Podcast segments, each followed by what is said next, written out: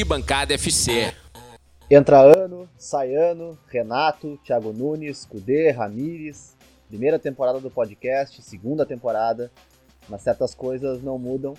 Deu a lógica e o Grêmio ganhou mais uma vez o Grenal. No Beira-Rio, o Inter saiu ganhando, mas o time do Thiago Nunes virou, ganhou, colocou uma mão na taça e repetiu a rotina. Esse é o episódio 27 do Arquibancada, eu sou Gustavo Foster e tô com Rodrigo Quintana, Guilherme Nunes e José Patrício Romero. Hoje o episódio vai ser, claro, em cima do Grenal. Então a gente já começa falando do time que ganhou, o Grêmio. Quintana, boa noite. O Grêmio começou perdendo o jogo. Desde que a gente começou a pensar nesse jogo, né? Um consenso pelo menos que a gente tinha era se o Maicon começasse como titular, as chances do Inter iam aumentar. E o Maicon começou como titular e o Inter começou melhor, mas depois que o Thiago Nunes mexeu no time, o Grêmio acabou engolindo o Inter. Quero que tu comente um pouco a tua visão sobre o Grêmio nesse jogo, mas também fale quem tu achou que foi mais determinante na vitória. Diego Souza, que, enfim, de novo fez aquele gol que a gente já sabe. Matheus Henrique, que depois que entrou o Darlan jogou muito e acho que foi até o melhor do Grêmio no jogo. Ou o Thiago Nunes, que viu que tinha começado mal e, e no segundo tempo conseguiu ganhar o jogo. Bom, boa noite, amigos. Feliz de novo. Mais uma vitória.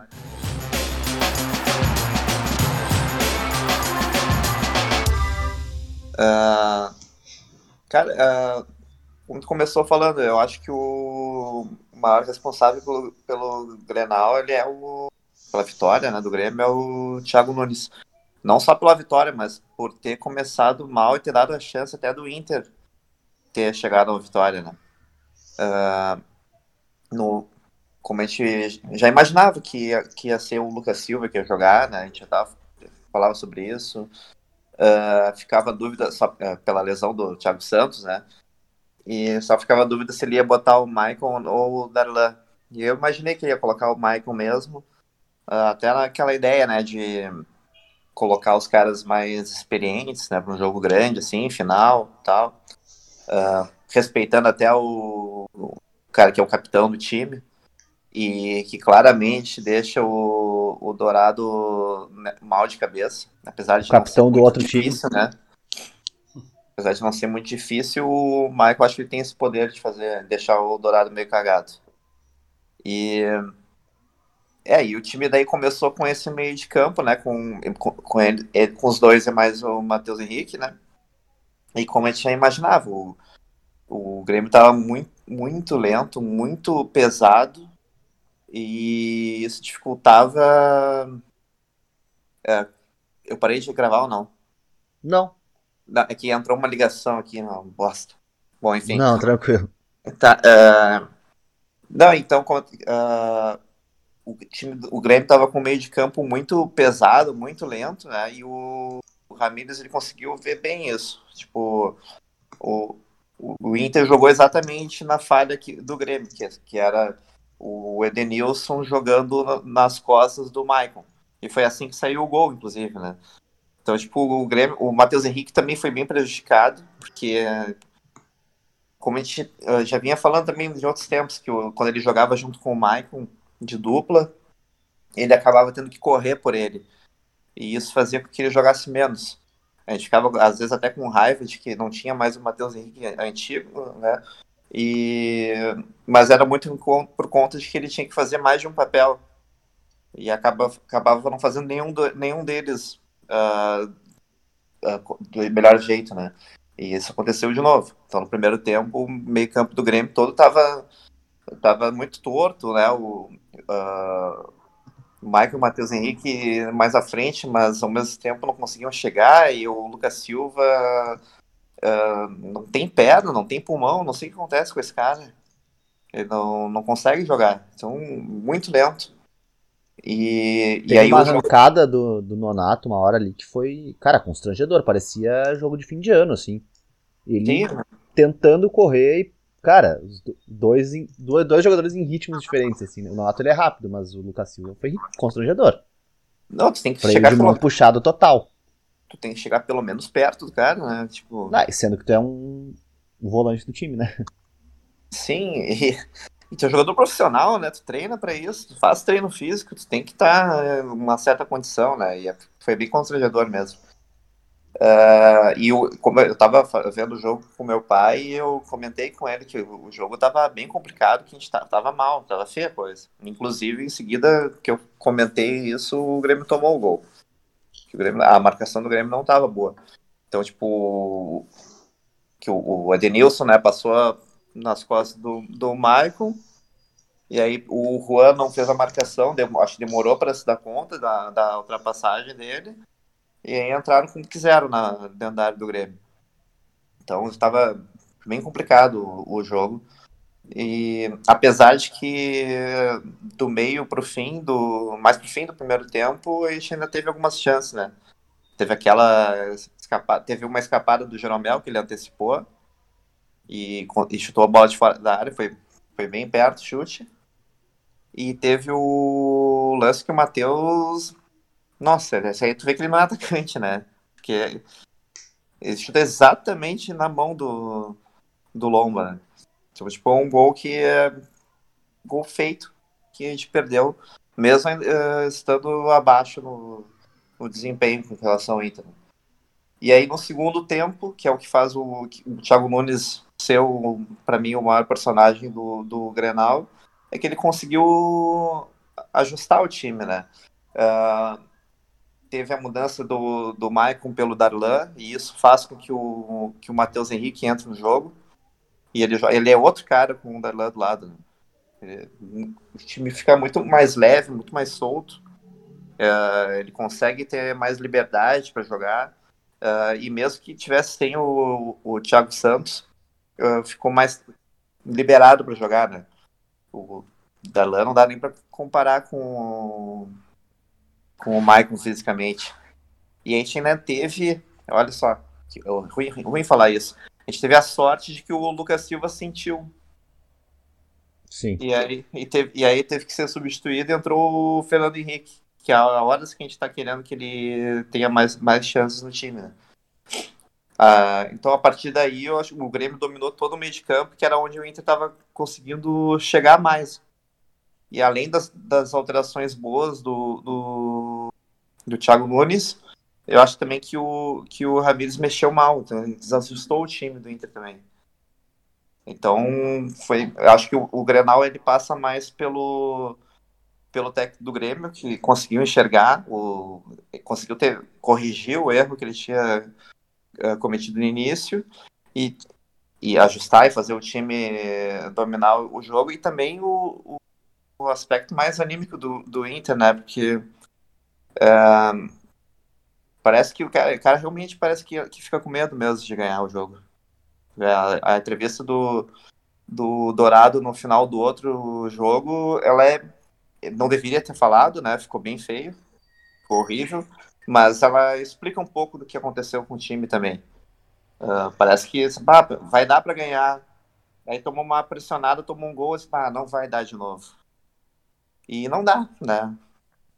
Então, uh, o Diego Souza também foi importante, né? Ele uh, conseguiu pular por cima de todos os zagueiros, mas ao mesmo tempo isso aí foi a visão do, do time, né, de poder jogar em cima da falha do Inter. A gente falou bastante que, o, que a pior, uh, pior defeito do, do, do, ponto baixo do Grêmio seria a bola alta do defensiva. E o que aconteceu foi que o Inter tomou dois gols de cabeça. Quem diria, então, né?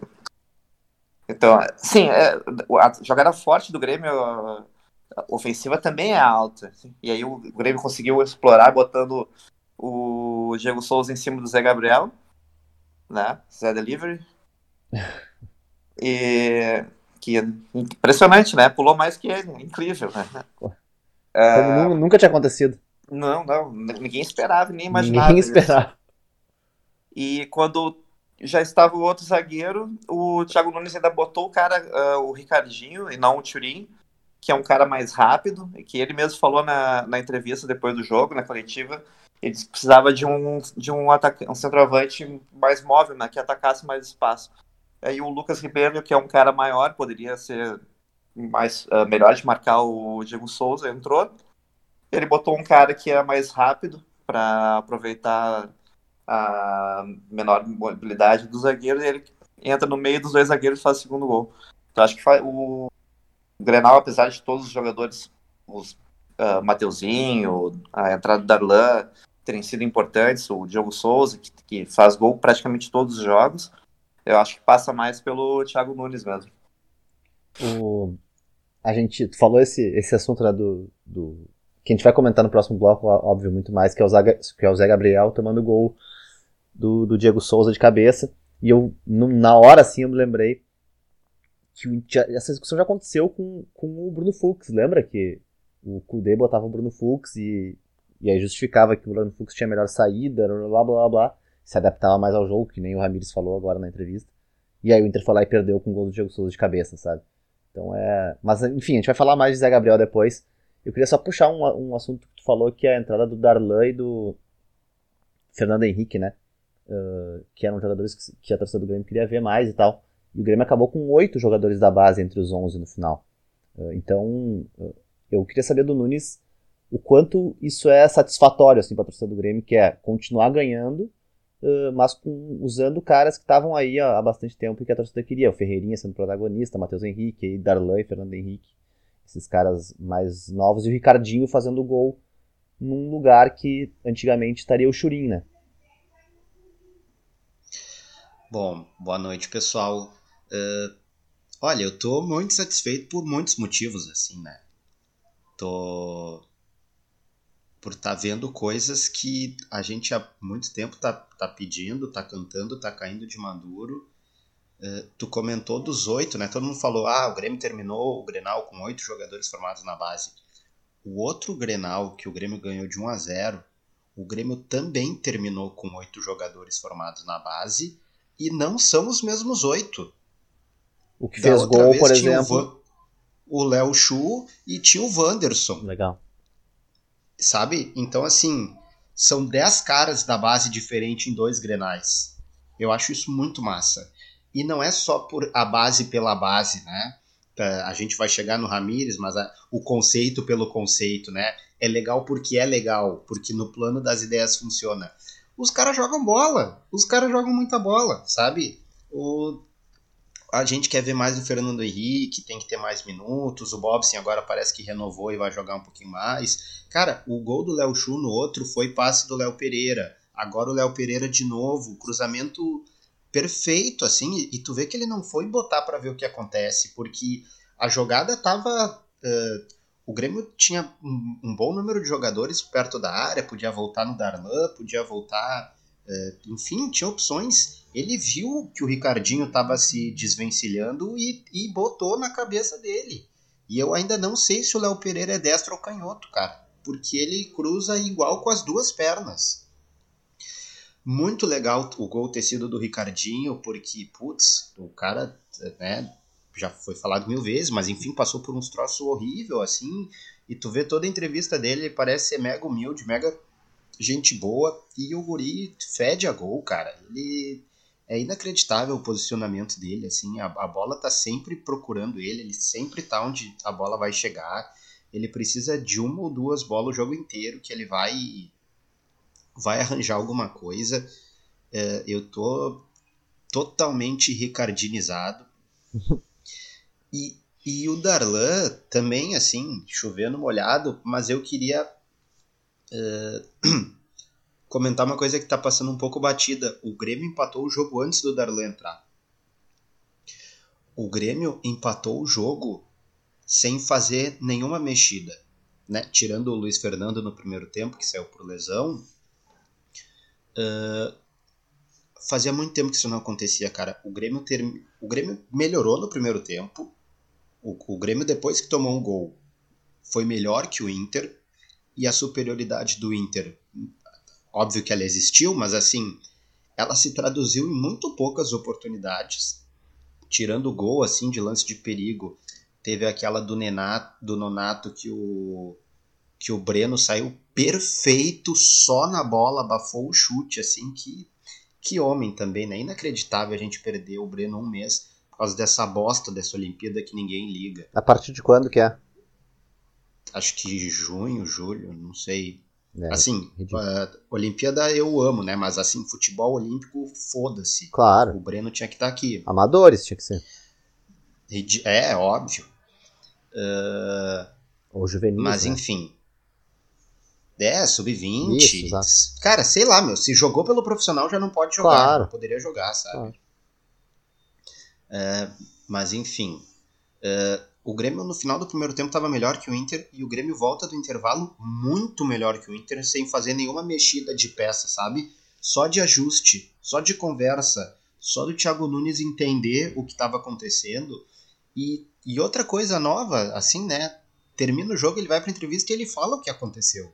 Ele explica o jogo, tipo, ele me ensina uma coisa. Uhum. Saudade que eu tinha disso. Porque, é, eventualmente, alguém perguntou isso na, na coletiva depois, né? É, o que que aconteceu, que o Grêmio voltou diferente tal. E ele disse que, é, o, como o Grêmio é um, né, um time, um elenco experiente, os jogadores são rodados e tal, ele disse que ele ouviu o que os jogadores falaram, do que que estava né, errado e precisava mexer, e ele mexeu, sabe?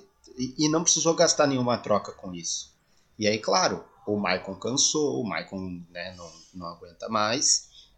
Ele trocou e botou o Darlan e, e, e era o que precisava. A- a- assim, eu sou um grande defensor do Darlan titular, mas ok, se ele voltar pelo menos a ser assim, o ficha 1, joga 1, não joga 2, entra aos, aos 10, aos 15, é melhor do que- do que o que vinha acontecendo, né? E. E o Grêmio empata antes disso, né? E entrar o Ricardinho, cara, tu. eh, Eu notei que tu falou um pouquinho. eh, ah, posição que ia ser o Turin, assim. Eu acho que a galera pega muito no pé do Turin. Eu acho que ele não é tão ruim quanto. Mas eu não quis dizer que ele é ruim, quis dizer que, era, que ele era um símbolo desse cara que entrava antes dos guris do mesmo nível, assim. É, pode tipo ser. um Vitor pode ser. Ferraz, David Braz, Lucas Silva, Everton Ah, sem bolinha. Lucas Silva. Não, Todos Lucas caras- Silva e Everton sem bolinha acho que não estão nessa prateleira. É, tá. Enfim. É, enfim. Paulo Vitor, sabe? Mas- Essas coisas assim. É, ok. Mas enfim. eh, mas eu acho que o Ricardinho tem que entrar mais mesmo, porque ele tem o cabeceio, ele tem posicionamento, ele é rápido, ele tem muita fome de gol, cara. O Grêmio voltou a ser um time que tem fome de gol. Eu fui, fui atrás disso. O, primeiro que o Grêmio não ganhava jogos de virada, né? Quase nunca. E a última vez que o Grêmio foi pro, pro intervalo perdendo e virou no segundo tempo foi em outubro de 2020 contra o Atlético Paranaense. Que era um Grêmio reserva, que era um Grêmio do Juan, do Ferreirinha, do Darlan. Pode tirar. Esse, esse foi o último jogo que o Grêmio foi pro intervalo perdendo e voltou e virou. Isso era muito difícil de acontecer. Voltou a ser um time. E voltou a ser um time que corre, né? Voltou É, a ser um time tem preparação física. Eu, só, eu achei que a gente teve sorte numa coisa também. Sorte entre aspas, Hum. né? Que como a gente teve que fazer a substituição no primeiro tempo, né, do, do Fernando, ah, no segundo tempo, quando, quando foi entrar o. Quando entrou o Ricardinho, né? O Grêmio não, ele não poderia mais fazer uma outra troca, né? Então ele Sim. teve que substituir dois juntos. E aí entrou o Ricardinho. De repente o Ricardinho até fosse entrar depois. Mas essa- ele entrou, acabou tendo que entrar nessa alteração. E aí ac- acabou saindo o gol em seguida. Sim. É, é, é isso, cara. É, tem que botar. E aí, cara, e aí quanto mais passa, mais eu fico puto, sabe? De ter que ter jogado uma final de Copa com Tassiano e Paulo Vitor há 50 dias. Ah, é, esqueci o maior exemplo de todos, né? O Tassiano. Mas deixa eu só então, É. não sei se tu quer completar, mas eu queria só, eh, antes de chamar o JP, puxar um assunto rápido que é, cara, o Maicon claramente não tem mais nenhuma condição, né? Eu, um amigo meu, não vou nem falar quem é, deu o exemplo que ele parece o Zico nos jogos de fim de ano. E, cara, é perfeito, porque tipo, é um cara que joga muita bola, a bola cai no pé dele, tu vê que ele é muito diferente. Mas o cara ele não consegue dar dois passos, o Maicon tá ridículo. Ele não, ele não consegue jogar futebol mais, infelizmente. Assim. Ele me lembra muito do Alessandro. Do Alessandro eu vivi o outro lado, que era. Eu queria que ele jogasse, mas ele jogava e ele não conseguia. em outro É nível. que com, eu, acho que, eu acho que com o Maicon fica mais evidente, porque O Maicon eu acho pior que o do Alessandro Ele, é maior, né? Acho pior que o Alessandro é, fisicamente. Maicon é maior, né, cara? Tipo, parece, ele parece mais lento, né? O D'Alessandro, uh, ele, como ele é magro, ele meio que disfarça, assim, ele é... Não, e o Maicon Fica compromete na defesa, né? O D'Alessandro não comprometia tanto Sim, nesse sentido. Ele- é. o ataque parava, mas não tomava tanta bola. O, o- Grêmio toma É, muita bola na- no lugar do Maicon.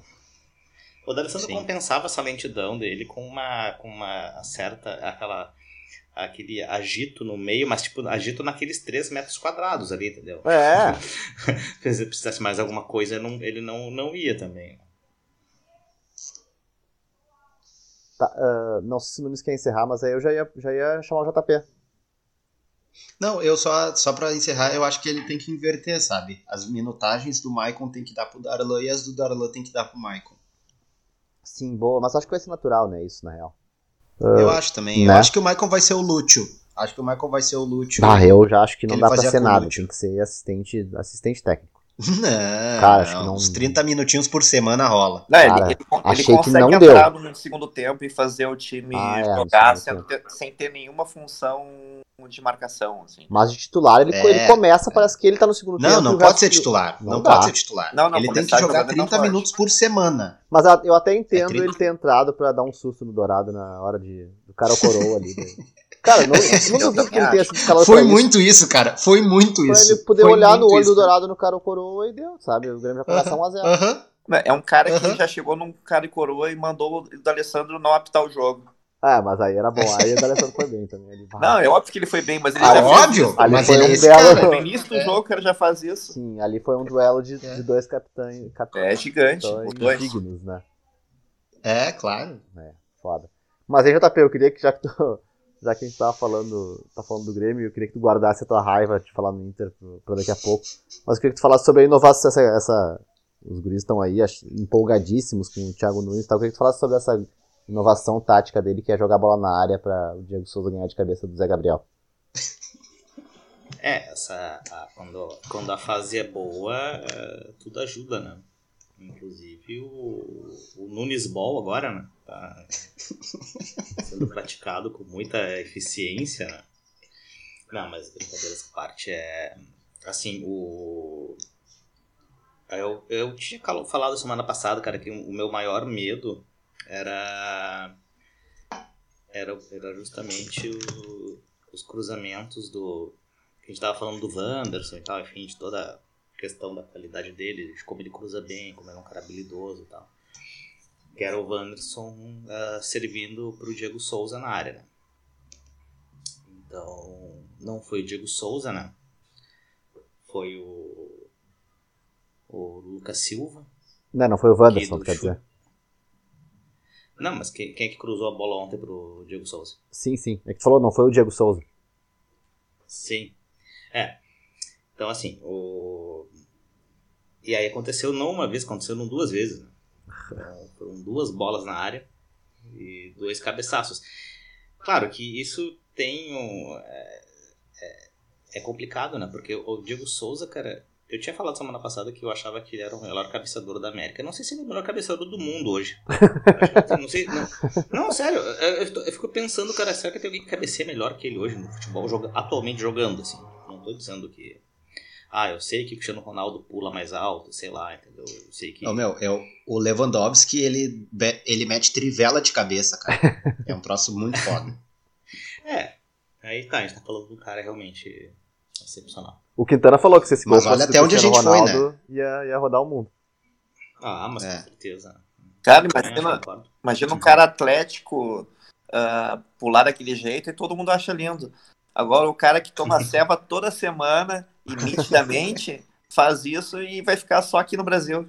O Diego Souza tem a, Isso a aí- cara é isso da aí que- saúde, é isso né? aí- é isso aí, Quintana, Quintana no ufanismo agora, valorizando o produto nacional.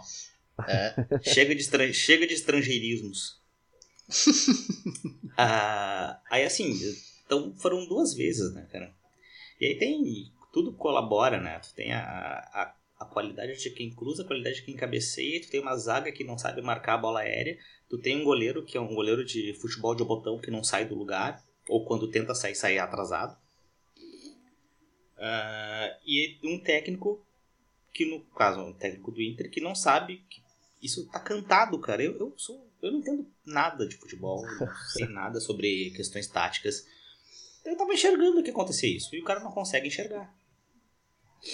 Então uh, fica tudo mais. Fica mais difícil, né? No caso, para Falando do, time do Inter. Uh, sobre, a, sobre o Grêmio. Eu acho que foi bem uma. É, acho que está se colocando, tá ficando bem claro, né, que o, o a, a, transição que o Thiago Nunes está fazendo do, do Renato, assim, do, do que era o Renato, do, do renatismo pro, pro jeito de futebol dele, tá sendo, eu, eu acho que ele está sendo muito esperto, ele está sendo muito, muito inteligente. Ele, de uma certa maneira, está fazendo a mesma coisa que o Roger fez, que o Renato fez com o Roger, entendeu? Que é de não é de tentar aproveitar as maiores qualidades que ele tem no, no que ele tinha no, no time anterior uh, valorizar as lideranças é não brigar com lideranças é não também não não chegar querendo uh, querendo se impor eu acho que uh, o, o, fato de o, o, Grêmio acabou ontem o jogo se não me engano o, o final do jogo tinha oito jogadores tinha oito guris que eram da base quando acabou o jogo. Eu acho que isso é um sinal bem claro, né, de que isso é uma é, é o que ele está pretendendo fazer. Né? Muita gente ficou na, na, também, eu acho que todo mundo ficou um pouco surpreso, né, quando viu que uh, começa o jogo com o Lucas Silva e Maicon. Uh, ficou todo mundo meio espantado. Uh, tipo, ah, mas, e realmente, como acho que foi tu, Foster, que falou no começo aí que é, ficou nítida a, a desvantagem que o meio-campo do Grêmio ficou em relação ao Inter com essa com dois jogadores lentos, pesados. O Nonato até que pareceu bom, né? Pois é, até ele engana nesses momentos. com o Michael marcando, ele... ele... foi bem. Cara, se, se ele, eu marcando, se eu tivesse ali, ia ser melhor, inclusive. uh, o só que o, o, eu não sei quem é que eu ouvi hoje, cara, que falou uma coisa interessante, que era assim. Uh,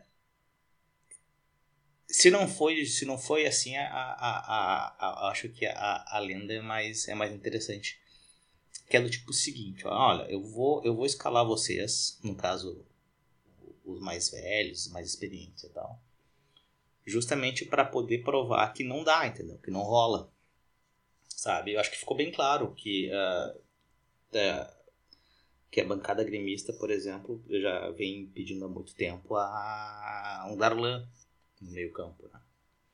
junto com, com o Thiago Santos, uh, que dá uma tem um poder de marcação, tem uma uh, ele tem uma movimentação muito mais muito melhor, tem uma aproximação muito mais efetiva, né? Então, então acho que não, isso não pode, é, é, isso não, não, não, é, não tá acontecendo por acaso. Eu acho que ele está colocando, tá se colocando aos poucos, está colocando as ideias dele e de uma maneira muito inteligente, cara. Eu acho que é, ele está sendo muito esperto, ele, as entrevistas dele são ótimas, eu concordo com o Nunes quando falou que ele explica bem o jogo, tipo, tu, tu, tu escuta a, a, as entrevistas dele, mesmo quando o Grêmio não joga tão bem, ele coloca didaticamente o que ele pretendeu, ou o que ele pretendia, ele, ele clareia bem o que, o, o que aconteceu no, no jogo.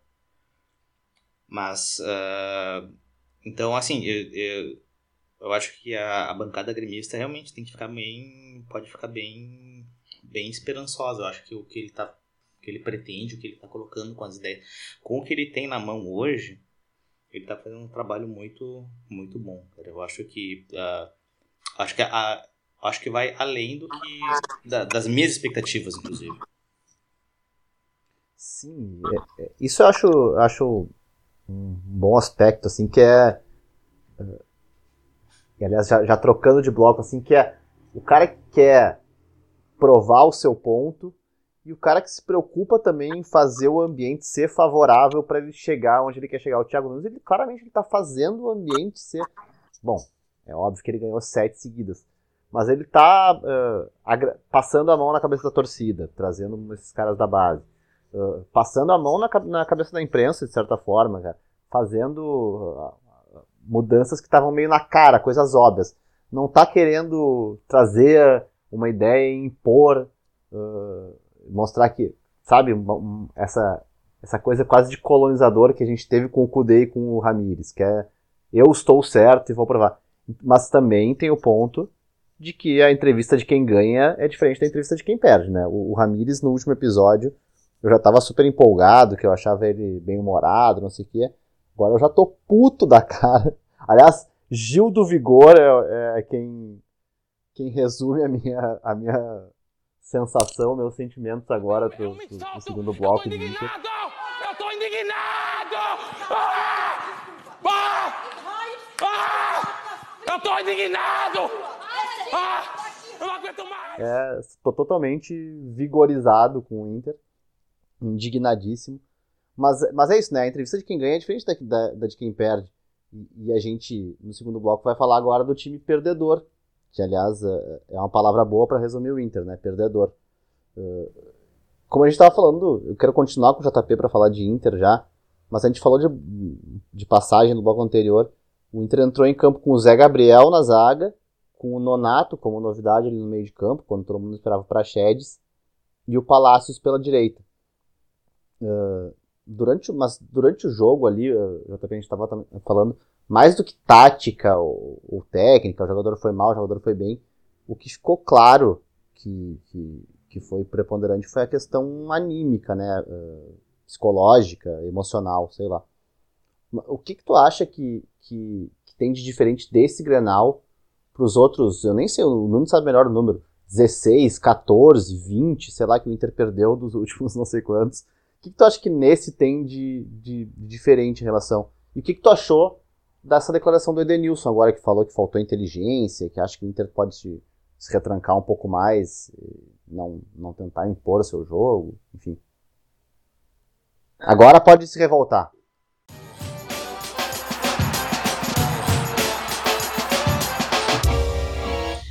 eu acho que o que o problema do Inter, aliás, não é um problema, né? Isso na verdade é uma coisa que já vem de já vem há, há tempos, né?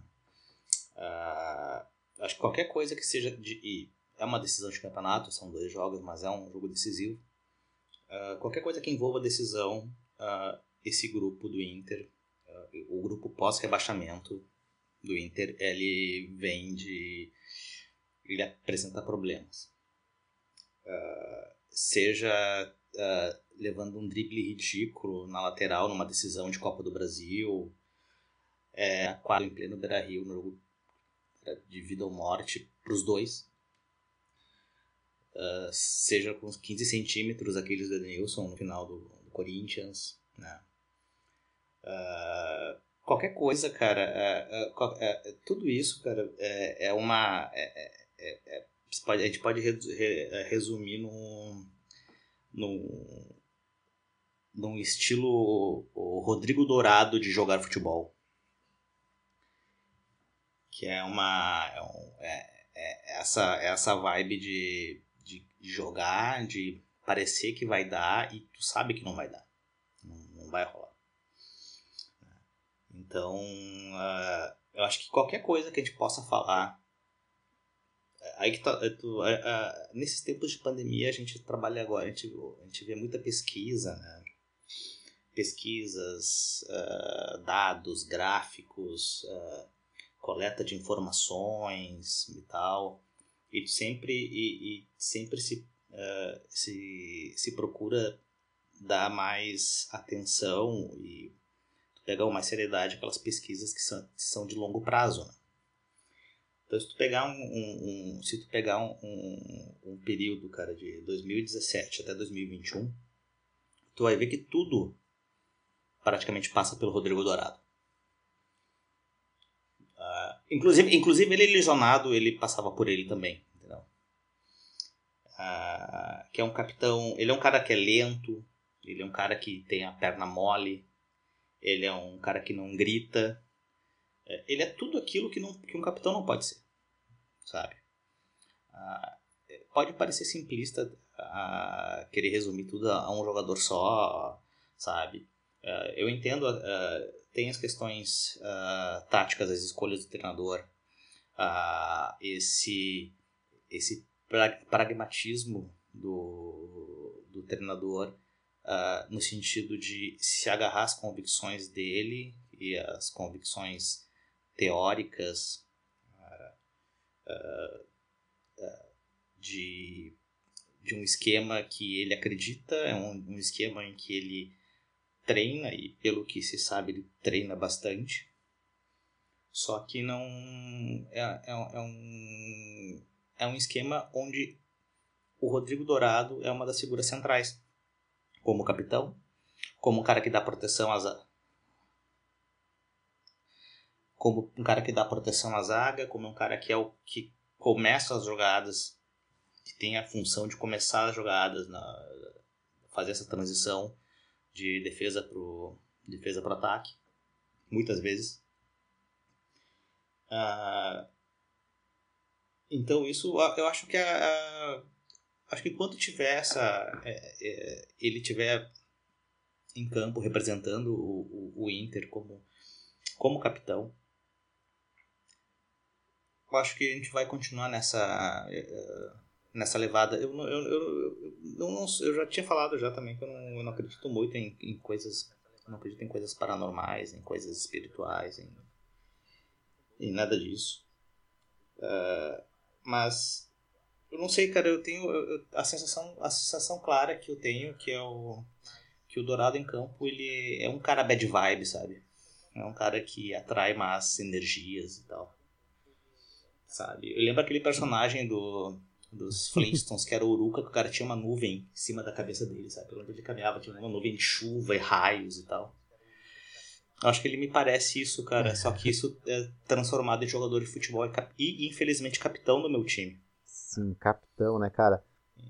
É, é, isso é uma coisa que a gente discute muito, né? A gente tava falando antes, né? Por, por, que, por que tem que ser o capitão do time? Essa é por que, que o Dourado, ele, ele é o, dos 11, ele parece ser o que, sei lá, talvez o Yuri Alberto seja menos, que não é também nos 11, né?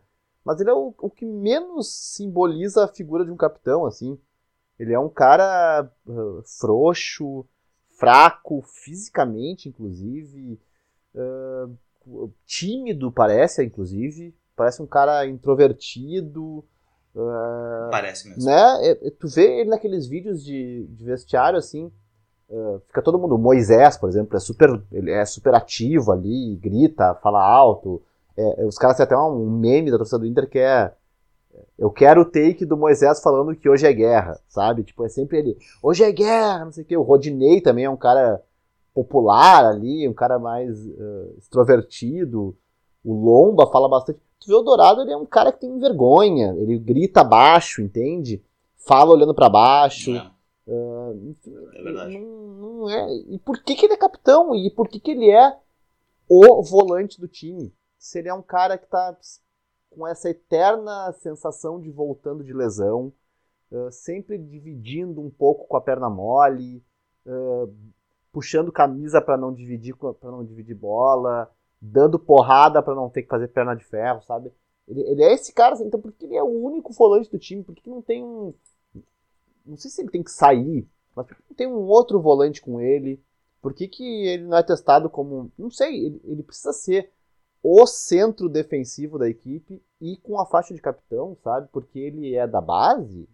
Não consigo entender, cara. É, não, não, não, não querendo trazer assuntos passados para de volta, né? De, de tempos idos, antiquíssimos e tal. Mas talvez isso, não sei se isso uh, tenha sido a razão do Mosto ter aparecido no Beira Rio. Cara, de uma certa o maneira. O Mosto tem mais sabe? personalidade de capitão do que o Dourado. Sim, mas aí que tá. Talvez tenha esse, esse, esse diagnóstico já tenha acontecido antes no lá no, no Inter, entendeu? Tenham diagnosticado isso, tipo, claro, é, a, a, a escolha técnica não foi das mais felizes, mas talvez passe por isso, entendeu? É. é muito estranho, né? Um cara chegar, o, o, treinador novo chegar de um país diferente e trazer justamente um cara para essa posição, é. entendeu? É. Sabe? É. Sei lá. Mas, mas ó, eu queria trazer então os gremistas para o assunto, começando pelo Quintana. Uh, falando de, de peças, assim, né? A, a novidade do, do, do Ramires para esse jogo, afinal, ele é um cara que troca de escalação todo jogo, ele se adapta ao adversário, ele é muito moderno. Ele botou o Nonato no meio-campo. E o Nonato não foi mal, né? O Nonato foi bem. Eu acho que o Nonato foi até um pouco um símbolo do Inter no primeiro tempo, assim, um time mais rápido contra um time de meio-campo bem lento que era o Grêmio, assim. E eu acho que o Nonato foi bem nesse nesse primeiro tempo. Depois, enfim, ele saiu, acho que até que não devia ter saído, mas ele jogou bem. Uh, mas eu queria que tu falasse por que, que tu acha que o Inter de novo não conseguiu sustentar essa, essa vitória. E falando em peças, uh, a gente falou do Diego Souza, o Arnaldo Ribeiro ele falou hoje uh, no passe de bola sobre o Diego Souza, falou que ele é um cara que além de bom, ele é um cara que gosta de decisão, né? Gosta de jogo decisivo, gosta desses jogos grandes assim. E o Inter tem o Dourado que não gosta de, de jogos grandes, claramente, tem, tem medo de jogo grande, sente jogo grande. E um, o jogador sobre quem o Diego Souza fez gol é outro que, que parece que sucumbe em jogo grande, que é o Zé Gabriel. Qual é a importância para o resultado dessa escolha do cara que, enfim, o mais comentado de hoje, que é o, eu acho, justamente, sinceramente, o Zé Gabriel, cara, ele é, ele é determinante pro resultado, né? É, eu, eu não consigo entender por que, o, o Zé Gabriel continua sendo escalado. Assim. Uh, que eu acho que o, que o Inter não. Ele começou melhor que o Grêmio, né? O Nonato estava jogando bem mesmo mas justamente também porque o, o meio-campo do Inter era muito mais rápido do Grêmio, né? Então. Eu achei legal o Donato e o Edenilson até em determinado momento, assim. Eu achei, cara, legal essa, essa dupla, assim. É, ele tava, eles estavam jogando mais ou menos como. Claro, né? Cada um na sua característica, mas como Darlan e Matheus Henrique, né? Isso, meia direita e meia esquerda. Isso, dois meias, mesmo que sendo sejam volantes de origem, né? Jogando mais pra frente. Eu acho que, aliás, eu acho que o, a, a, o posicionamento do, das peças, elas, do esquema do Grêmio e do Inter são bem, são bem próximos, né? É. Só a forma do comportamento que é diferente, né? Mas a ideia de jogo, ideia de jogo não, mas o posicionamento dos jogadores é bem parecido. Eu não acho que o Inter seja tão 4-3-3, assim, ele pode ser, um, eu acho que até um 4-1-4-1 como o do Grêmio. Né? A gente falou, é... né? Desculpa te interromper de novo, mas a gente falou no último, no último eu acho, ou no penúltimo episódio, que era, tinha essa questão. O Inter tem, tem um, tipo, o Edenilson. Ele pode ser um segundo volante, mas ele pode ser um meia-direita. O Maurício pode ser um meia central e pode ser um. Eu acho que não pode, mas jogou de ponta esquerda, por exemplo. Uh, o Galhardo pode jogar mais avançado e mais atrasado. Tem uns caras que, que podem. O Patrick, que não tá jogando, mas pode fazer vários.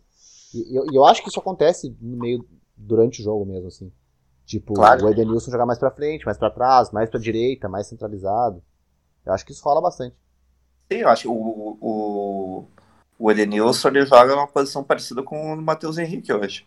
Apesar dele não entrar tanto na área assim, né? O Ramires falou isso, né, no, numa entrevista recentemente. Ele falou: ah, a imprensa e vocês gostam, os analistas gostam muito de falar números mas do meio para frente a gente, os, os, jogadores jogam, ocupam a posição que tá, que tá livre, uh, se adaptam ao esquema. Então é isso, né? Tipo, cara, Maurício, ah, ele é ponta esquerda ou ele é um meia esquerda ou ele é um meia central? Depende do momento do jogo. É que o esquema do jogo, ele, o esquema, ele, ele parte de uma ideia inicial, né? Tipo, isso. O, é o 4-1, 4-1 só que com a bola vai ser diferente, né? Porque o cara vai, vai, vai atacar, os laterais vão subir, o, os, os, os, os que estão jogam aberto vão subir, vão virar atacantes, então... É, é o cara vai percebendo como é, que a, né? como é que a defesa do outro time está se, se portando, se o cara está saindo mais, voltando mais, o, o volante está... Assim, enfim. Sim, e aí, por isso, e aí o, o Dourado acaba sendo correspondente assim ao que é o Thiago Santos no Grêmio. É. Só que daí diferença bem grande, né? Primeiro que o Thiago Santos ele é muito mais rápido que o, que o Dourado. E isso falando do Thiago Santos só por característica, ele nem jogou, né? Infelizmente. Uh, e, e, a, e, a, e, aí você fica só com, com, o Dourado na marcação e o, e o Inter joga com as linhas muito altas, né? Então, quando tem um contra-ataque, um ataque mais rápido, nas costas dele, ele, ele é muito lento para voltar. E isso, eu acho que ele, que ele uh, tem problemas uh, emocionais, assim, que fazem ele jogar menos, menos do que ele sabe jogar, porque a gente já viu ele jogar bem bastante vezes, né? É, e durante muito tempo eu acho que o Colorado gostava até dele como sendo titular e até e, de repente até capitão mesmo. Acho Naquele que... time do Aguirre era bem importante, né? Tem, é, não, não era capitão, né? Mas uh, ninguém questionava ele, né? Só para lembrar, né? O Aguirre, enfim. e... Aliás, né, meu abraço pra Ana Thaís Matos, que citou o Aguirre no Twitter assim, hoje. Sempre lembrado, jamais esquecido. Mais um episódio com citação ao Aguirre. E ao Inter eu... de 2015. E aí, falando sobre esquema, assim, eu acho que o, o, grande problema do Inter é que o, o Ramires, apesar de mudar bastante a escalação, de acordo com os jogos, com o que ele acredita, o modelo de jogo é, é quase sempre o mesmo. Então, uh, muda a pessoa que está na posição, mas a posição é a mesma. Aí o, o Thiago Nunes ele corrigiu o Grêmio, mudou um pouco o jeito de jogar, uh, corrigiu o posicionamento e o Inter continuou jogando do mesmo jeito. Daí, e aí, como eu falei antes, quando, quando estava falando do Grêmio, é, daí acabei não, não entrando a fundo, né? Que o, a, além de o Thiago Nunes ter mexido bem, eu acho que, que o Ramires mexeu mal. Ele botou o Praxedes aberto na esquerda Nada, né? Eu acho completamente sem sentido. Não conseguiu jogar. E aí o.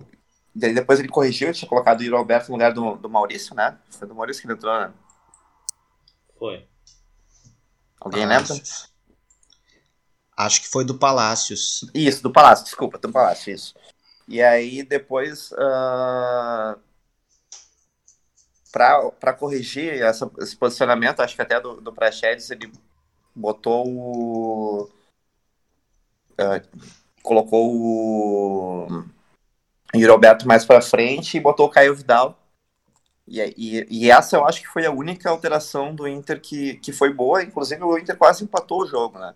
O, que ele jogou nas costas do, do Diogo Barbosa, que para mim é um dos piores jogadores do time do Grêmio apesar de eu achar que ele pode render, uh, ele está abaixo do, dos outros, uh, dos que a gente considera como titulares, né? Até por reserva dele é o Cortez. Então a, a disputa é, é, horrorosa. E só que daí o, o Grêmio só, o Inter só não empatou o jogo porque tinha o goleiro, o Breno fez uma baita defesa e o Marcos Guilherme que sempre entra, né? entrou e conseguiu errar sem goleiro, faltando minutos para terminar o jogo. Então aí consegue chutar Foi o Rafinha que deu uma, uma tocadinha na, na, bola? Oi? Foi o Rafinha, né, que deu uma tocadinha na bola e tipo, eu não consigo culpar o Marcos nesse lance, velho. É. Ah, é, é, é, dá uma toca... é que pela piada é bom, assim, e tipo... É e eu acho, que, eu... eu acho que realmente, tipo, um cara bom faria aquele gol, daria um carinho. Eu acho que sim, nem que seja Mas o Rafinha dá um toque ali e tira dele. Eu acho que é o Rafinha. Não, Rafinha, Rafinha acompanhou bem, mas. Tipo, os dois estavam uh... juntos, o cara dá um toque, a bola bate na canela dele e sobe, tá ligado? Ele fez, ele fez o que na... depois da decisão de ficar esperando a bola é o que tava. Acho... Mas se fosse o Galhardo, por exemplo, eu acho isso, que. É, isso eu falar. Tu acha que o Alberto ia perder esse gol? Não ia. É, então. Uh, mas eu acho que é isso. O, o até eu, eu, vejo os Colorados, eu acho que foi o, o Carlos Guimarães falou hoje, tá bastante indignado né, com a atuação, que o Ramires ele é muito preso no, no modelo e, e acaba improvisando pouco e, ou, e não se adaptando às situações que o jogo pede, né? Então o, o Thiago Nunes mudou o time, mudou a forma de jogar e ele seguiu do mesmo jeito. Então acho que é, muito bem o Thiago Nunes e e acho que bem mal o, o Ramires. Fora toda a questão uh, emocional que é a cara do Dourado, pro, resto, pro Dourado e o resto do time, né?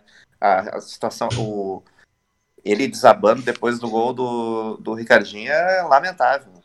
Cara, o, Dourado ele vai. Ele, ele tá. Ele, eu acho que ele já virou, na real. Ele virou um personagem tipo assim, Musto. Uh, Marcos Guilherme. Zé Gabriel. Acho que ele virou um desses personagens, assim, da, da torcida colorada e, tipo. do universo, assim, cara. E, e, infelizmente, na minha opinião, porque eu não acho ele ruim necessariamente. Eu acho, eu acho que o Dourado jogando do lado de outro volante, num esquema diferente. Isso que eu tava falando é antes da gente começar a gravar, cara. Ele, ele não precisa ser o personagem, ele, o time não precisa ser o time do Dourado, entendeu? Não precisa ser o time. O Dourado é o capitão e o, e o meio, o, o primeiro, o jogador que vai abrir o meio-campo. O símbolo do time. O jogador que veio da base e está aí da segunda divisão. Cara, ele pode ser um coadjuvante. Eu, eu acho que ele é muito, muito, Eu acho que ele é capitão mais por isso, porque e ele é o que tá dele é de coadjuvante, ele não é um protagonista, ele não tem característica emocional de ser protagonista, e tudo bem, entendeu?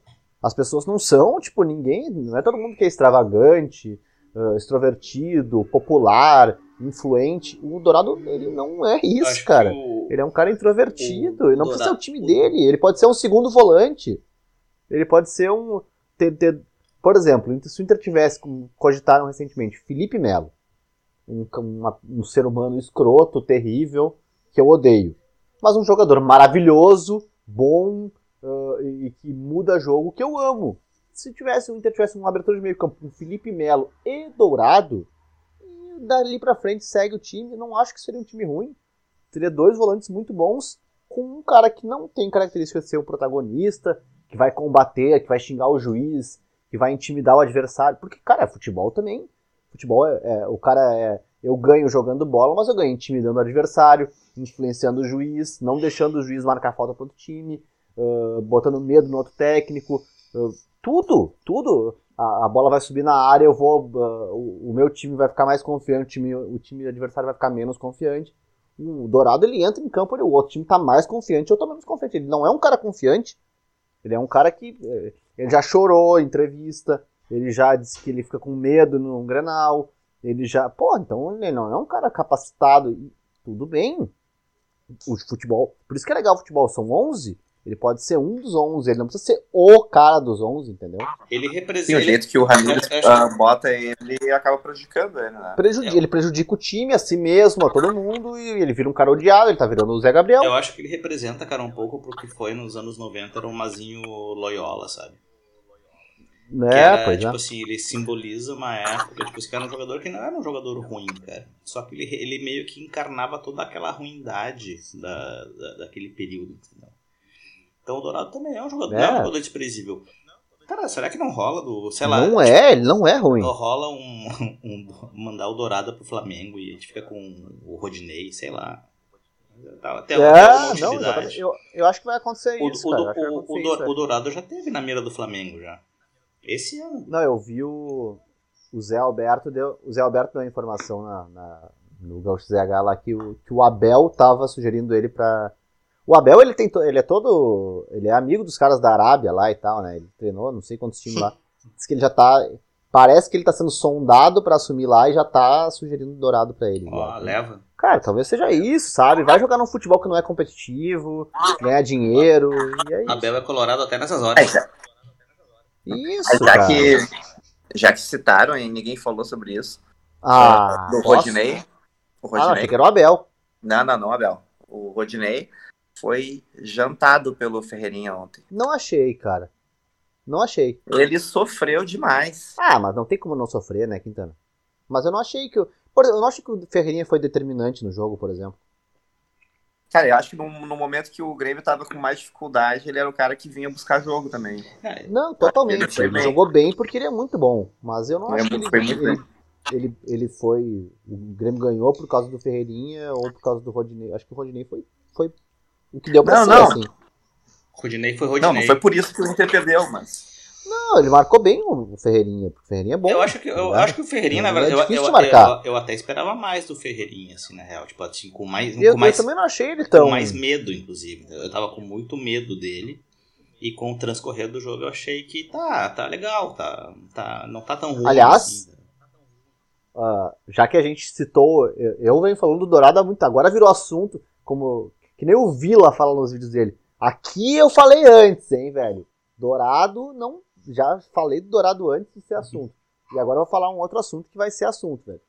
Ferreirinha é muito fome. Meu Deus do céu.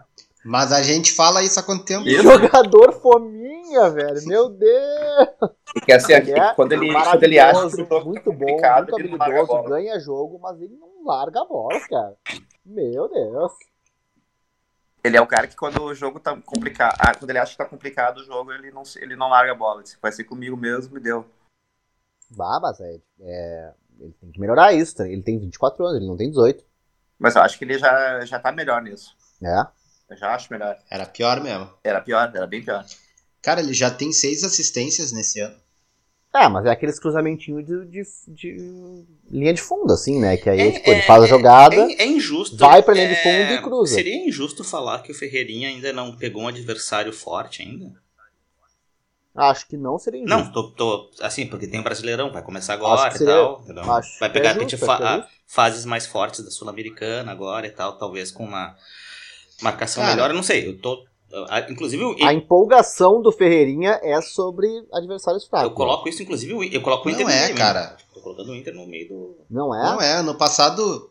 Ano passado ele entrou bem contra todos os times do Campeonato Brasileiro, só que ele entrava, ia bem e ficava de castigo cinco Não, jogos. tá, mas é que o cara. É, tá, é que entrar bem é, uma, é, um, é muito diferente, né, Nunes? Isso é uma coisa, tipo.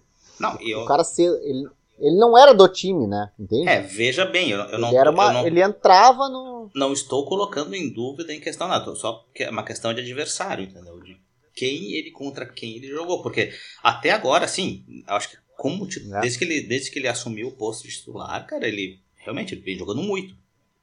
Fazendo jus, inclusive, Nem a só- toda essa, nem- a- a- fazendo jus a toda essa. Só fazer uma comparação. Uma comparação ne- nesse sentido, assim, de tipo, o cara ser do, do time pensado e entrar e ser bom, assim. Tipo, o Yuri Alberto na ponta. O Yuri Alberto entrou em alguns jogos na ponta e funcionou e, tipo, legal. O ataque ali naqueles 15 minutos em que ele tava com o Galhardo e não tinha sido puxado pro ataque pra entrar outro. Tipo, legal, ok.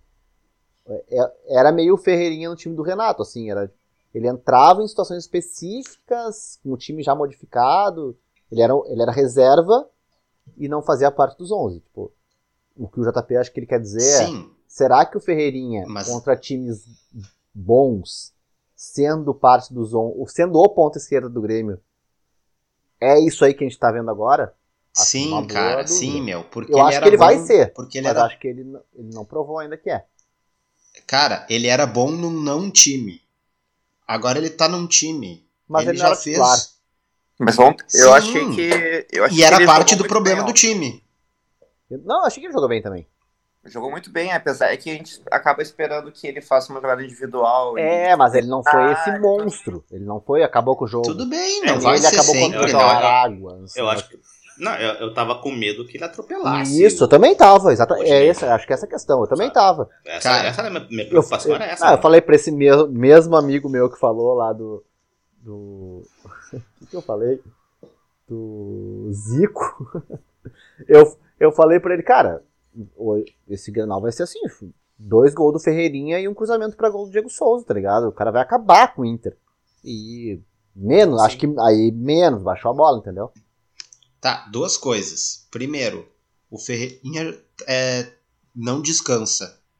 Ele é um dos Tem caras essa desde que o questão Thiago boa Nunes também. assumiu. Oi? Essa questão é boa também. Ele jogou todos. Ele é o cara que joga todos. Jogou todos. Isso. Joga todos. Segundo, o Ferreirinha esse ano tem já tem oito gols e seis assistências, cara. Isso é uma temporada boa do Alisson. Isso é o Ferreirinha em dois meses. Não, tudo bem, ok. Jogando contra esses mesmos times, cara. Tá, mas nada, nada disso é, tem a ver com o que o JP falou. Ele falou Tá, uma coisa boa, velho.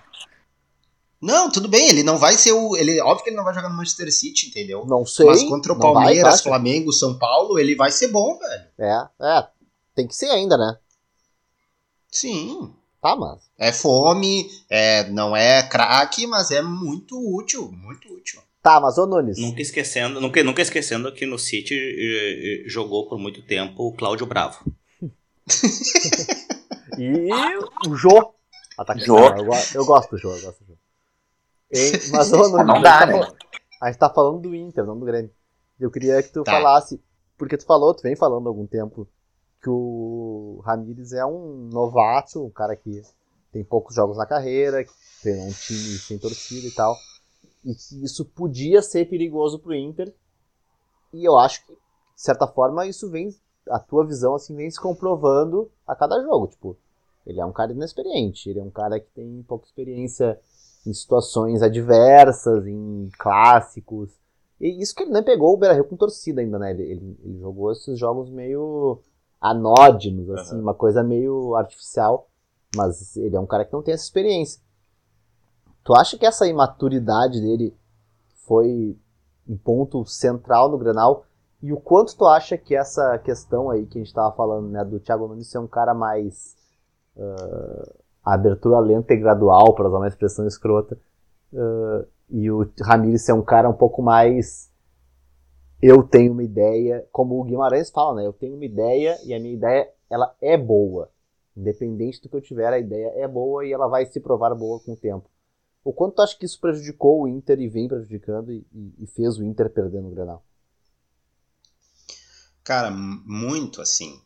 Uh, é isso, meu. A gente comentou, meu. Como é que esse cara vai. Como é que esse cara de 36 anos, que vexame nunca teve no seu horizonte de expectativas, ia se portar treinando o Inter nas condições em que o Inter se encontra? Porque não, cara, não existe o que ele possa fazer com o Independente Del Vale que vai ser classificado como um vexame. Não existe torcida organizada do teu vale botar uma placa e dizer que ganhar DLDU é obrigação. Não Isso tem não Grenal no Equador, né? Não tem Grenal no Equador. Cara, não existe torcida do Independente Del Vale. Quem dirá a faixa da torcida do Independente Del Vale. Entende? Ele pode escalar 11 Zé Gabriel se ele quiser. É. Provavelmente ele vai ser incentivado a isso porque precisa vender o Zé Gabriel. Como é que esse cara vai chegar aqui num time nessas condições e vai se comportar. E ele tá dando muitos sinais de. Cara, ontem eu fiquei muito com a impressão de que ele tava assustado. Eu fiquei na totalmente campo, apavorado. Na beira do campo, apavorado. ele tava assustado. Quando o Grêmio empatou, ele fez uma cara assim de que não entendeu o que, que tava acontecendo. Cara, tipo, onde é que eu me meti? Aham. Uhum. Mas eu acho que isso de onde é que eu me meti foi na coletiva. Uhum. Assim, tinha um, um tom de, de pesar, assim, sabe? Meio rindo de nervoso, tipo... tu achou? Aham, aham. Não, não adianta pensar. Os caras perguntavam umas coisas de tipo, putz, o Inter só perde. Grenal, o que que tá rolando? E aí ele, ah, pensar nessas coisas não leva nada bom. tipo, o cara. E assim, e deu um pouco de demonstração que ele o que, que, é a mística, né, de, de, desse tipo de jogo, assim, né? Que é um jogo que não começa às 16 e não termina às 18, cara. Eu, eu, eu comentei, assim, uh, no, no grupo ali hoje de tarde, acho que vale um pouco ficar o registro, porque não é corneta, é informação, que do 5 a 0 para cá, foram contando com esse jogo, foram 24 grenais e o Inter ganhou 4. Absurdo, Saca? bizarro. Nossa, ultrajante. E assim, remanescentes do Grêmio de 5 a 0 são Jeromel e Maicon. O remanescente do Inter de 5 a 0 é o Rodrigo Dourado. É, assim, não, eu acho que essas coisas não são por acaso, sabe? E o Inter, outra coisa que o Guimarães, aliás, recomenda, assim, é, peguem o Twitter dele, eu concordo com quase toda a avaliação que ele faz ali do Ramires, né? Isso que o Foster comentou também, que é o cara que vai morrer abraçado na ideia, que a ideia se sobrepõe sobre a realidade, que os, o cara não gosta necessariamente do Zé Gabriel, mas o cara gosta do conceito que ele tem sobre o Zé Gabriel. Tipo, que ele acha que vai funcionar. É, concordo com tudo isso daí. Mas tem uma outra coisa que ele falou que eu acho importante também. O, o Renato não destruiu o Roger e o Thiago Nunes não está destruindo o Renato. Cara, e o Inter? Quem chega depois do 5 a 0 é o Argel para destruir o que tinha sido feito. Depois do Argel, o Falcão tem que destruir o Argel. Depois do Falcão, o Rote tem que destruir o Falcão. Depois do Rote, o Lisca tem que fazer sei lá o quê. Aí depois é o Zago. Aí depois é o Guto. Aí chegou o Odair. E aí o Odair estabiliza. Aham. Uhum. Saudades do meu ex. E o Odair é o técnico mais longevo do Inter desde o Rubens Minelli. e o Grêmio tem três técnicos mais longevos que o Odair neste século. Saca? E aí sai o Odair e vem o Kudê pra destruir o Odair. Aham. E aí o Kudê sai e vem o Abel pra destruir o Kudê. E o Abel sai e vem o Ramires pra destruir o Abel, cara.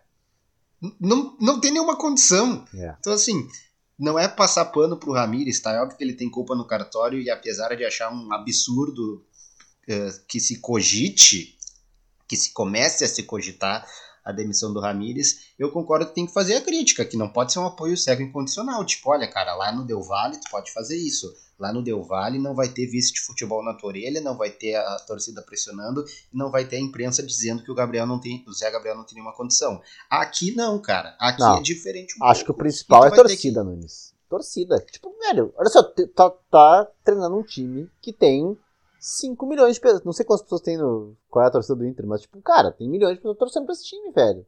Entendeu? Metade de um estado. Então, só, calma.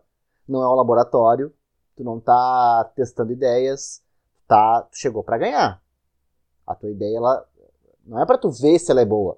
Ela tem que ser boa. E, e se ela não é boa, tchau, obrigado, valeu, não serve. Tem que ganhar do Grêmio, tem que ganhar na Libertadores, tem que ganhar o Gauchão, tem que ir bem no Brasil. Não é? Vamos ver se a gente vai ir bem no Gauchão. Cara, não, tem que ganhar o Gauchão. Ponto final. Tu tem que passar de fase na Libertadores, não tem que testar, jogar. Amigo, testar, tu, testou. Testou, agora tu. Tu, tu, te- tu teve. Tá dois meses já, tu testou o que tu tinha pra. Não é assim, ah, agora eu vou ver se no Grenal o Nonato vai bem. Não, o Nonato, ou ele, então, ou ele é, ele é o teu jogador do meio campo, ou ele não é o... E outra, só, só pra, eh, antes de, de continuar, que é uma, uma questão que eu acho, que eu acho, o Nando Gross falou, eu vi o Nando Gross falando, e eu achei muito bom, cara, que é assim, o meu esquema preferido é o 4-3-3, com um atacante na frente, dois pontas, um volante e dois jogadores de meio que jogam. Ok. Eu tenho no meu time Thiago Galhardo e Yuri Alberto. É, e aí? E aí, velho? O, se tu tem, o, o teu esquema, o teu esquema, tem um esquema de estimação, ele, ele, ele prevê um atacante só e tu tem dois bons e os outros não são tão bons. Tu, não pode preferir o Marcos Guilherme ruim porque tu joga com ponta do que tu ter o Yuri Alberto e o Galhardo na frente e jogar sem ponta, porque os teus pontos não são bons. Tu joga com o Maurício improvisado e com o Palácios que não jogou bem em nenhum momento, cara. Por que, que tu joga com Ele- esses ele dois e o Yuri Alberto é reserva? Assim, Por isso que a ideia de Ele afirmou na coletiva. atacante, meio campo e defesa, ela, ela ainda é uma ideia que vale, sabe? Ainda os nomes Não, modernos, tal, mas tipo assim, tu tem atacantes, tem 10 atacantes no teu time. Um deles é o Marcos Guilherme, o outro é o Yuri Alberto, o outro é o Galhardo, o outro é o Palácio. Cara, eu vou formar o meu ataque com dois jogadores bons. Eu tenho dois bons, eu acho. Na minha opinião, o Inter tem dois bons. Que, são Yuri Alberto e Galhardo. Os outros são, são médios, são para se provar, são ah, promessas, são caras que já foram bons. Então, assim, os, os dois bom, o bom que tem é Galhardo e Yuri Alberto. Então, cara, vamos ver. Eu posso jogar. o- Tá, mas o que, que ele falou na coletiva o, ontem? O Kudê jogou com dois, ataca- dois centroavantes. Até meio ano, um ano atrás. Então, porque assim, ó. Pô, cara, o Inter teve. O time que eu estou treinando teve um cara que botou dois atacantes há, há um ano, dez meses. Cara, vocês lembram como é que vocês jogavam e tal? Vamos ver se a gente não consegue. E aí bota Maurício de meia, Edenilson e Praxedes e Dourado. Ou, ou- ele só sabe treinar no 4-3-3. É a única opção que ele tem na. Pra, ele tem 39. Mas o que- ele tem o que que ele 36 falou anos, ontem, cara. Ele tem que evoluir, ele tem que ter outras opções. É óbvio isso, isso é evidente. Tá, mas ele falou na coletiva ontem, cara, que isso não é importante pra ele. É, exato. O conceito é mais importante que a realidade, né? Tipo, Né? na cabeça Então, assim, dele, a- a- o 4-3-3 ganha assim, um Grenal. depois de, ah, o, o, o Inter, cara, eu imagino que ele tenha lá um, departamento de RH de treinadores e tal, deve ter lá o setor de acompanhamento. Tem gente que paga pra fazer isso, né, cara, Pra acompanhar jogos, ah, jogos, jogadores, treinadores e tal. Uh, eles entrevistaram o cara, ele estava contratado já uns dois meses antes do, do de assumir, já estava contratado. Acho que eles tiveram tempo suficiente para conversar, para sentar, bater papo, bom, ver como é que era. Então, assim, eu acredito que a direção saiba o que fez e saiba o que está fazendo. Uh, porque é, é assim, eu, eu, não, eu, não, eu não vou também agora cair no papo de, da direção. Aí eu enfio na, na direção também, que é tipo, ah, nossa, fui surpreendido com essa informação. Não sabia que seria assim. O Nunes fala isso, cara, desde o ano passado, quando, era, quando ele estava sendo, tava sendo é. cogitado, assim. O Nunes, largou, o Nunes largou a morta, cara, lá, sei lá, em... Depois que o Kudê saiu e começou, e o nome dele pipocou. Entendeu? E o nome dele também estava no Palmeiras e tal, e o Nunes deu a morte, cara. É assim, e é, é, não, não é subestimar o, o, meu amigo Guilherme Nunes, um grande conhecedor e tal, mas, cara, se o Nunes sabia disso, cara, como é que a direção do Inter é não sabia? Isso. Sabe? O, Nunes, o Nunes não é pago para isso. O Nunes é só um aficionado por futebol e tal. Então, lá tem profissionais que são pagos, muito bem pagos, inclusive, que viajam, eles, eles, vão, eles viajam, cara, eles vão ver jogo em loco, entendeu? vão acompanhar, vão lá entrevistar. Ficam lá no hotel, lá no, no Caribe colombiano, entrevistando o cara, entendeu? Tipo, tomando margaritas e sei lá o que mais. Sabe? Cara, imagina a quantidade. A quantidade de vídeo bala que deve pingar no zap dessa galera, meu. Se no nosso, assim, vira e mexe, bah, teve esse gol aqui, teve essa falta, teve não sei o que. É isso, cara, imagina a gente ali que eh, não trabalha com isso, quantidade de vídeo legal, putz, olha essa jogada, olha esse gol, olha o que esse cara fez, olha não sei o que. Imagina os caras que trampam com isso, meu, que são pagos para isso, tipo, já devem receber um troço mega mastigado, uma curadoria assim, sabe? Tá doido. Não tem como. Não, inclusive com relatórios de é, relatórios, inclusive, de coisas que a gente não sabe, entendeu? Questões pessoais claro, do cara, tipo, de comportamento, claro. sei lá, entendeu? Coisa que a gente não tem a menor ideia, entendeu? Então, assim, uh, questões, sei lá, de questões familiares do cara, de. enfim. Então, assim, é, é, a gente sabe só a superfície. Esses caras que sabem que estão lá na, na, na, deep web da, do futebol, Exato. Cara, como é que eles não sabem isso, cara? Como é que eles não sabiam disso? Sim, não tem. E, e assim, cara, é, para voltar pro Ramires, né? É, é uma coisa que eu achei muito periclitante também, que ele falou na coletiva, né? Ele foi questionado sobre o Zé Gabriel e, e ele comentou alguma coisa do tipo: eu escalo pelo perfil e não pela só pela parte técnica. E eu acho isso, assim, muito perigoso e muito sintomático do que aconteceu, meu. Porque vocês comentaram aquela entrevista do Edenilson, né, no final do, do, do jogo ali, que ele falou que faltou inteligência, tinha que ter jogado com as linhas mais baixas. Cara, o Inter não perdeu por isso. É claro que tem, né, todo um efeito borboleta, que enfim, se tivesse feito isso, o que que aconteceria depois? Mas assim, o Inter perdeu em falhas individuais de jogadores que falham individualmente sempre. É. tipo, o, o, o primeiro gol, isso foi muito pouco falado, cara. O Mateuzinho atrasou o contra-ataque, fazendo um girinho desnecessário. O Inter deu tempo de se postar inteirinho, a cobertura estava inteira, tinha dois cercando o Mateuzinho e o Rodrigo Dourado puxa ele pelo ombro. É aquilo que eu falei, né? Tipo, é um cara que. Cara, ele não, ele, ele não dá o combate. Ele, ele, ele, claro, ele é um, claramente um volante que não dá combate, cara. Ele, ele se, ou, ele, ou ele segura, ou ele mata a jogada, e aí ele, é, ele às vezes ele é violento, ou ele, ou ele deixa passar. Isso. E aí assim, e aí nessa falta, o Grêmio bate falta, é uma falta frontal, batida lenta para é. dentro da área. Uma bola que, leve, né? O Diego, ela vai, ela vai... Uma bola leve, sem força. O Diego Souza é um monstro. O Diego Souza talvez seja o melhor centroavante do Grêmio depois do Jardel. Ok. Melhor cabeceador do mundo, como diria. É, é. tem, tem tudo isso aí. Mas assim, um goleiro bom não toma esse gol, não né? toma. Botãozão, não né? É, não é assim uma falha, um Cantei frango. essa pedra ontem, cara. Bah, tipo, a gol, a gol. Mas a bola veio de muito longe E toda a força da bola é da cabeçada É. do Diego Souza, porque a bola vem cruzada leve. E Então, zagueirão. assim, Não, ele Um dá uma. o- a- o, não o toma Lucas esse Silva, gol. cara, ele dá um, ele dá um, um slice na bola. Exatamente, perfeito. cara, Ele cruza de slice, cara. E não é de tão perto a cabeçada, né? Não, exato, cara. é de longe. De fora da pequena área. É, é, é, eu acho que antes do pênalti, cara. É. Mas ele é muito bom. E o segundo gol, cara, o segundo gol. E, e o segundo Não, gol, a não bola é. tá, tá com o Inter.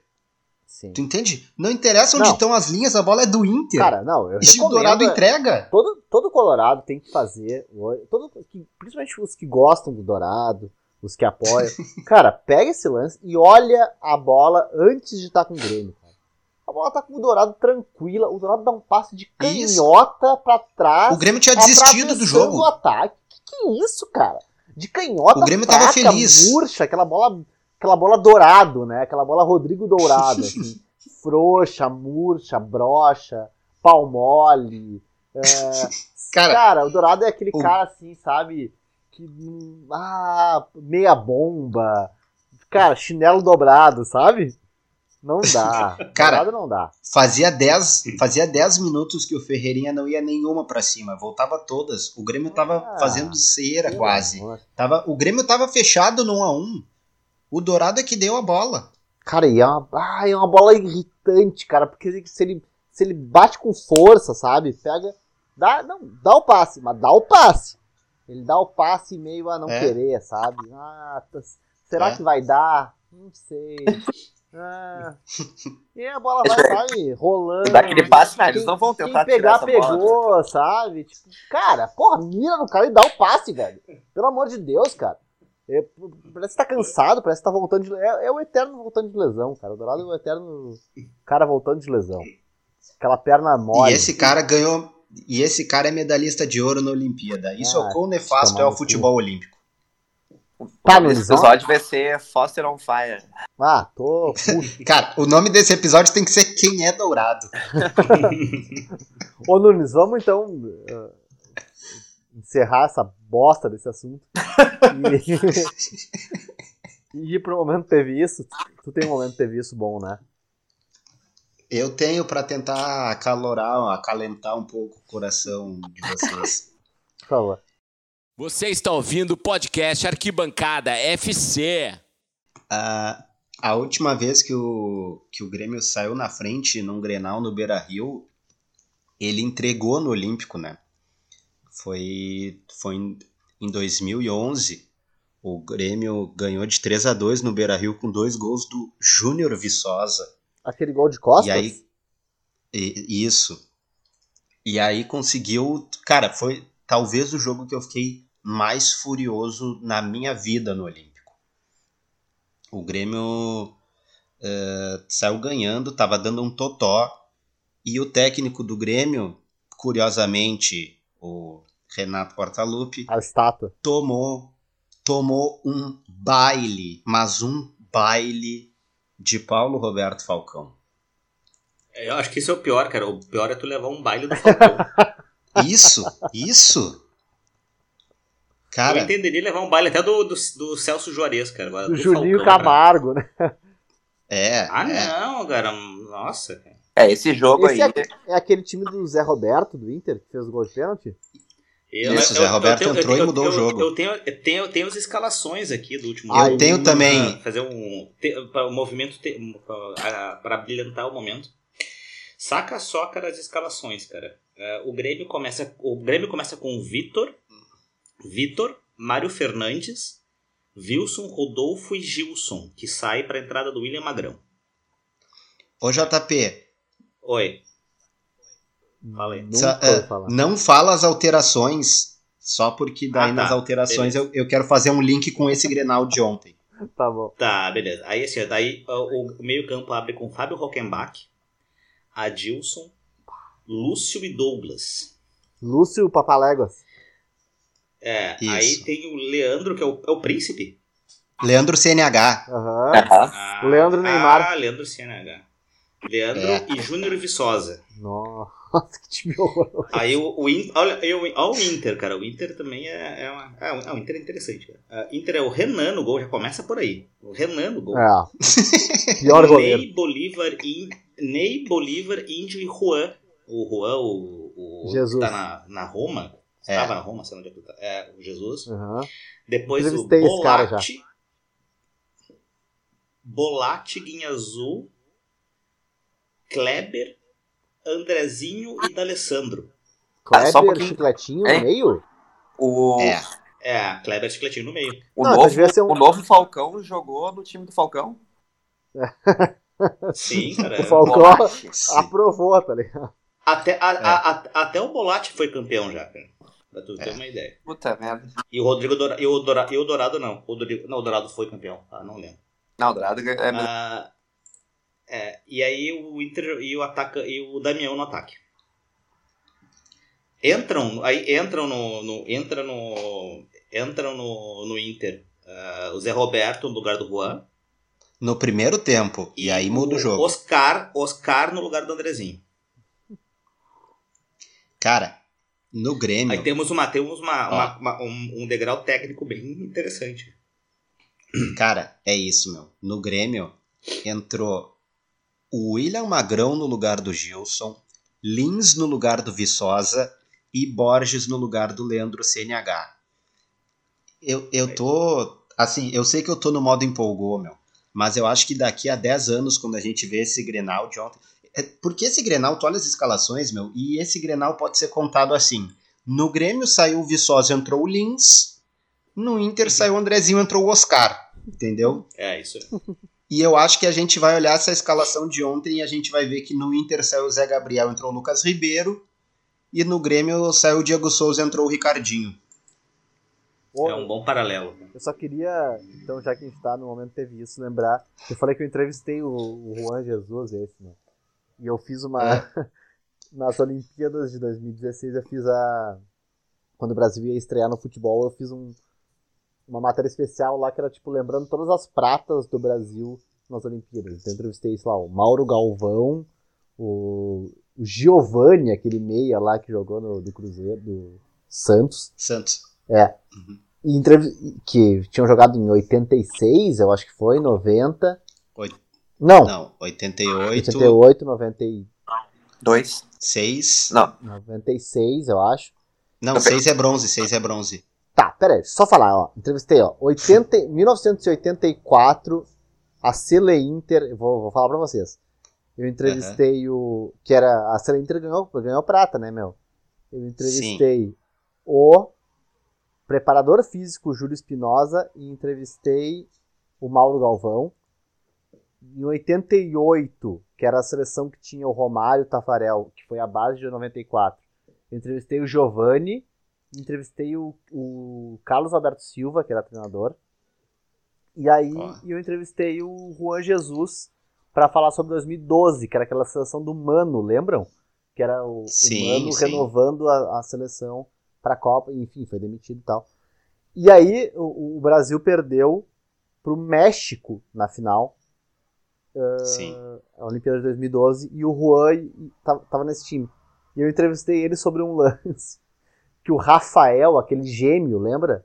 Que era o, Sim. o lateral, era Rafael e Fábio, né? É. Isso. Nos gêmeos. É, e aí esse Rafael entrou no jogo. O Juan era, era titular. E o Rafael entrou e tal, pra ser um lateral mais ofensivo. O lateral, o outro, o direito, eu acho que era o Danilo do Santos, né? E aí o Rafael entrou. Cara, no primeiro lance, os caras batem o lateral e o Rafael dá uma letra pra trás, assim, e o cara do México rouba e entra, assim. Cara, e o Juan vem como se fosse um adversário, tá ligado? Tipo, vem e boca ele e entra na cara, tipo, como se fosse dar uma porrada. E aí eu tenho, tenho a aspas do, do Juan que eu peguei na entrevista e tal, que era Porra, Rafael, tá de sacanagem? Eu roubo, tu perde. Eu roubo, tu perde. É muito. Diz que o Juan ficou putaço, assim, tipo, se pegaram no vestiário e tudo. Mas enfim, essa, essa era a minha lembrança do Juan Jesus. que Tá na, na- tá na Roma ainda, né? Acho que tá, cara. Enfim, Tá, tá. entrevistei Da- esse cara o- uma vez. Da- o, da- o Damião era, entre- era centroavante desse, dessa seleção, né? O Em 2012, Damião, sim. Acho que 2012, sim. É. Acho que foi artilheiro da Olimpíada O até. Damião, era, o Damião tava. É, e o Brasil no fim E, ganhou, aliás, né? quem, era, quem, quem, quem, foi, quem era o técnico Ganhou da ouro, seleção olímpica de 84? Carlos Alberto Silva. Não? Não, 88 era o Silva. Cara, 84 eu acho que era o Jair Pisserni, hein? Exatamente. Caralho! o próprio. Jair Pisserni. Ah, é isso aí. Sem, sem cola, hein? Carlos Alberto Silva, então. Ah, 88. 88, Não, cara. é, isso aí, isso aí. Nossa, Jair Pisserni. Caralho, velho. Jair Pisserni. Enfim. O centroavante era o Kita. Bah. Aí não é da minha época. É, da minha também não. Era, era, Cele, era Cele Inter, né, cara? Isso, Kita acho que tava no Inter, né? exatamente, isso aí. Cara, é muito bom, olha só. Deixa eu ver se eu tenho alguma informação boa de dar aqui. Ah, cara, nessa história da Cele Inter tinha uma coisa que eu, que eu, que eu botei na matéria que era muito bom. Ó, vou, vou só ler então o meu lead, ó. Na manhã de sua apresentação à seleção olímpica, o meio-campista Tonho Gil acordou com febre de 40 graus e a garganta arranhando. Pior, estava deitado em uma cama de hospital e havia sido submetido a uma punção nas amígdalas no dia anterior. Formada às pressas pela CBF dois meses antes, a comissão técnica comandada por Jair Pisserni não sabia de nada. É isso. Cara, o cara chegou no. O cara tava com 40 graus de febre, com as amígdalas inflamadas e foi pro, foi pro aeroporto, não falou nada pra ninguém e foi pra Olimpíada, tá ligado? Esse Tonho Gil. Bizarro. Azar. Sim, não, não. Cara, pra tu ver como era amador, velho. O cara não avisou a comissão técnica, entendeu? Tipo, ele tava. Sabe, não vou perder as Olimpíadas, né? É, é. Ah. ele era. Essa. Perder, perder, perder curtir, curtir Los Angeles de graça. Essa. É, essa tá doido. A seleção que se foda. Essa Cele Inter era um negócio. eh, Tu lembra de como é que foi formado isso aí, JP? Porque eu. eu- Cara, não, não lembro, cara. Não sei, eu não, eu, assim, ó, tem uma história de por que, que foi o Inter e tal. Eu não sei se tem a ver com. Eu acho que era o Rubens of Meister na época, era o. Era o presidente da Federação Gaúcha, cara. Não sei se tem um lance político Cara, envolvido aí. era um lance assim, eu não ó. sei te dizer. Ó. ah, o, o Jair formou um grupo e tinha bastante cara do Inter. E, o- e esse Tonho Gil era um dos sete jogadores remanescentes desse primeiro grupo. Era um time B da seleção que vinha sendo preparado para a Olimpíada. Aí eu botei, ó. Quando os maus desempenhos coincidiram com a queda prematura do Inter no Brasileirão, os maus desempenhos da seleção, 11 jogadores colorados foram enxertados no elenco brasileiro. Gilmar Rinaldi, Dunga, Mauro Galvão, etc. Uh, decisão que instalou uma ciumeira generalizada no vestiário. Tonho não podia perder a chance. Campeão do mundo com o Grêmio no ano anterior, havia sido empre... Cara, o cara tava no Aimoré, havia sido emprestado ao Aimoré e buscava um novo rumo. ó, daí eu entrevistei esse cara, preparador físico, ó, ele falou: "O Tonho Gil chegou desesperado. Eu disse: "Vou te dar um comprimido que vai te curar." E dei pra ele um melhoral. Cara, foi, é, Era foi, tudo psicológico, Foi mas se ele chegasse com cataram, 40 os caras, graus de tá, febre na apresentação, vamos, tá não embarcava. vamos. O cara deu um melhoral pra Tonho Gil jogar.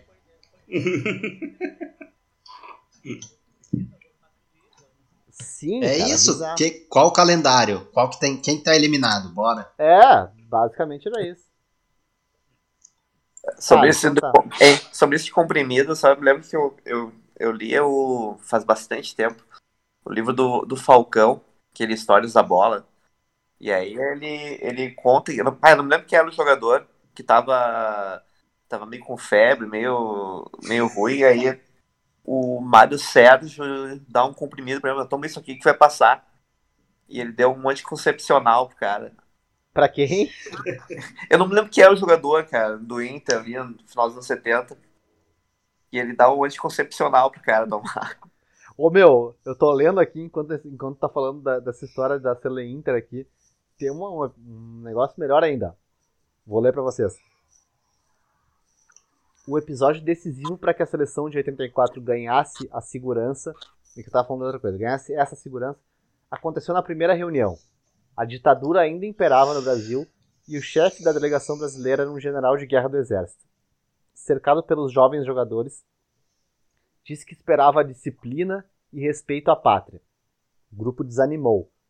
Rigidez de quartel na maior festa do esporte, o preparador físico, esse Júlio Espinosa que eu entrevistei, viu ali a chance de ganhar o grupo, porque o grupo tava rachado, porque era esses caras da seleção e os caras que vinham do Inter. Então, tipo, não, não tinha essa integração. Aí o preparador físico viu ali a chance de ganhar o grupo e levantou o dedo quando esse general falou. Quer dizer que o senhor é general do Exército Brasileiro e é especialista em guerra? Então pode deixar conosco, porque se depender da sua experiência, com todo respeito, estamos fodidos. é isso que todo mundo riu. Tipo, beleza. Esse é Júlio Espinosa, É irmão cara. do Aldir Espinosa, né? O Júlio Espinosa, ele é pai do Pedro Espinosa, o cara que era da Grenal, acho que tá na Atlântida agora. Então. Ah, é? Ah, É. aquele cara que faz o, o Bola nas Costas? Sim, é, é o, é É. pai dele. Ah, É. cara, esse Júlio É. Espinosa é genial, cara. É um cara muito a fuder. É. Ele, Trabalhou ele, muito tempo no Japão, né? ele morreu, né? Talvez, agora não sei, entrevistei Não, cara. mas- morreu sim, morreu um tempo atrás. Aí. Ah, e ele, ele acho que fez a, a carreira dele quase toda no exterior, né, cara? Pois É. é. Era isso então, guys? É isso. É isso. Cara, maravilha então. É, foi um belíssimo episódio sobre a derrota colorada. Brincadeira. sobre o Grenal da final do Gauchão. Então sigam a gente lá em arroba arquibancada FC no Instagram. E semanalmente estamos aí nas plataformas de streaming. Falou! Beijo! Tchau, tchau! Feito. Valeu.